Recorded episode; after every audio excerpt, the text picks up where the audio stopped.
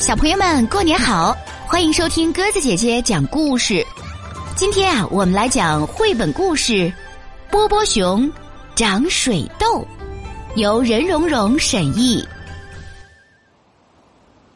这天，咕咕哒老师说，班上要来一位特别的客人，大家都很兴奋。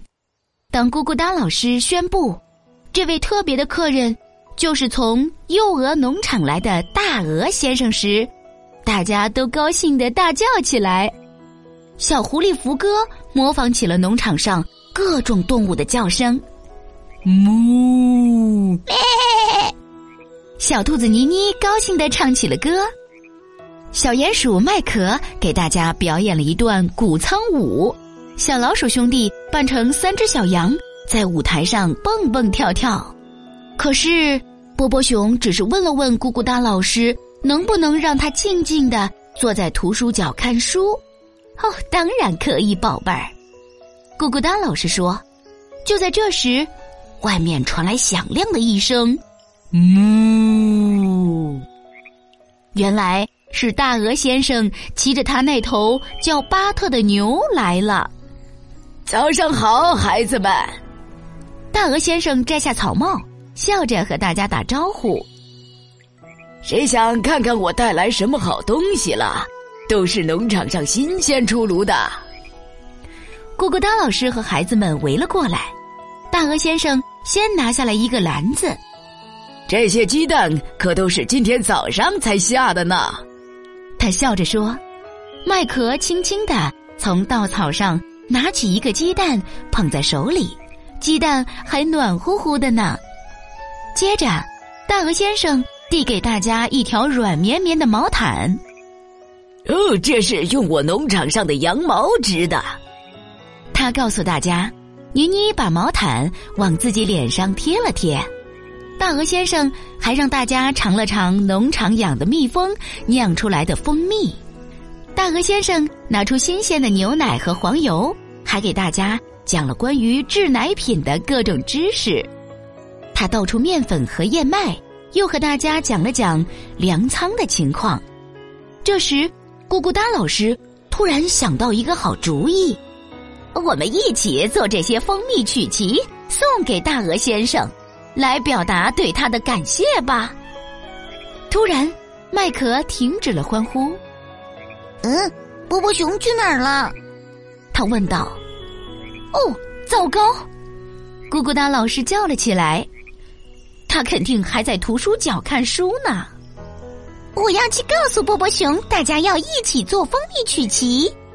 福哥迫不及待地说：“他可喜欢蜂蜜了。”过了一会儿，教室里传来了一声大叫：“咕咕哒老师！”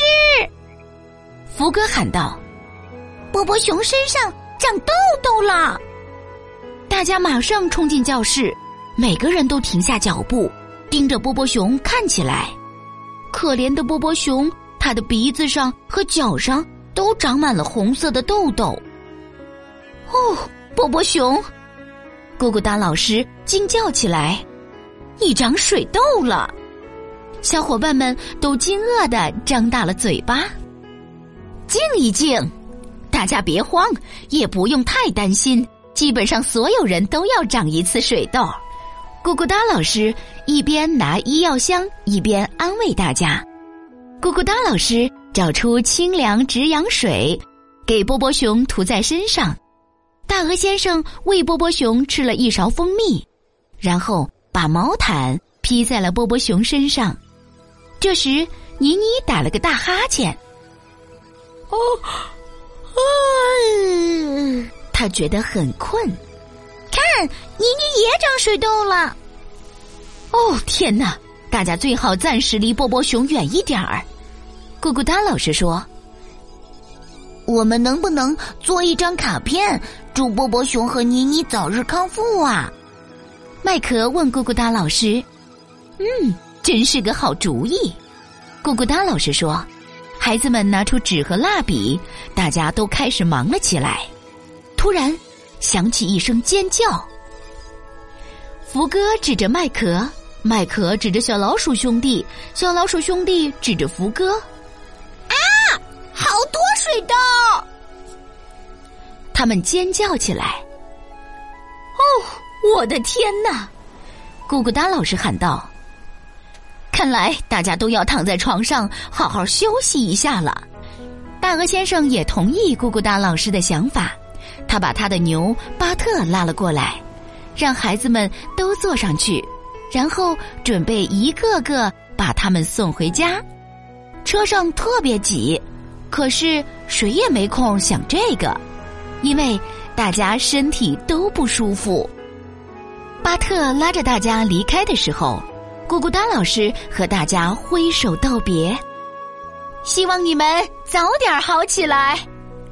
他喊道。第二天，咕咕哒老师整理了图书，挂起了孩子们画的画，还喂了鱼。教室里就剩下了他自己，非常安静。咕咕哒老师忽然觉得很孤单。他看着大鹅先生带来的那些东西，想着孩子们没有做成蜂蜜曲奇，真是太遗憾了。突然，咕咕哒老师想到一个非常棒的主意，他切下一百克黄油，放到一个大碗里，然后又舀了满满两大勺蜂蜜，用力的搅拌。接着，他又放进去七十五克面粉、一百克燕麦、七十五克红糖。和半勺发酵粉，他把所有的材料都搅拌在一起。最后，他在面板上撒了些面粉。他搅拌好的材料揪成一个个小小的面团，然后再擀成一块块的小面饼。现在可以放进烤箱里烤了，温度一百八十摄氏度正合适。哦，大概二十分钟就够了。咕咕哒老师自言自语的说道。烤好之后，咕咕哒老师把曲奇端出来晾了一会儿，然后又把曲奇分别装进孩子们的盒子里。当他关灯离开教室的时候，他多么希望第二天一早孩子们就能回来尝尝这些曲奇呀！大家真的回来了，大鹅先生第一个走了进来，他后面跟着波波熊，然后是巴特。其他孩子也都来了，大家身上的水痘都不见了。看到孩子们都好起来了，咕咕哒老师非常高兴。我给你们准备了好吃的，他笑着对大家说：“孩子们围坐成一个圈，咕咕哒老师给大家分曲奇。吃完曲奇，大鹅先生吹起了口令，大家在教室里围在一起唱啊跳啊。”虽然现在真的很吵，但是咕咕哒老师一点儿也不介意，因为大家都回来了。咕咕哒老师实在是太开心了。好啦，小朋友们，故事讲完了，感谢你的收听。如果喜欢鸽子姐姐讲的故事，欢迎你微信搜索添加公众号“鸽子姐姐讲故事”。明天我们再见吧。晚安。过年啦，忙里又忙外。过年啦，福在天起来。过年啦，饺子包起来。过年呐，阖家亲团圆。过年呐，长得有节彩。过年呐，财神迎进来。过年呐，红包发起来。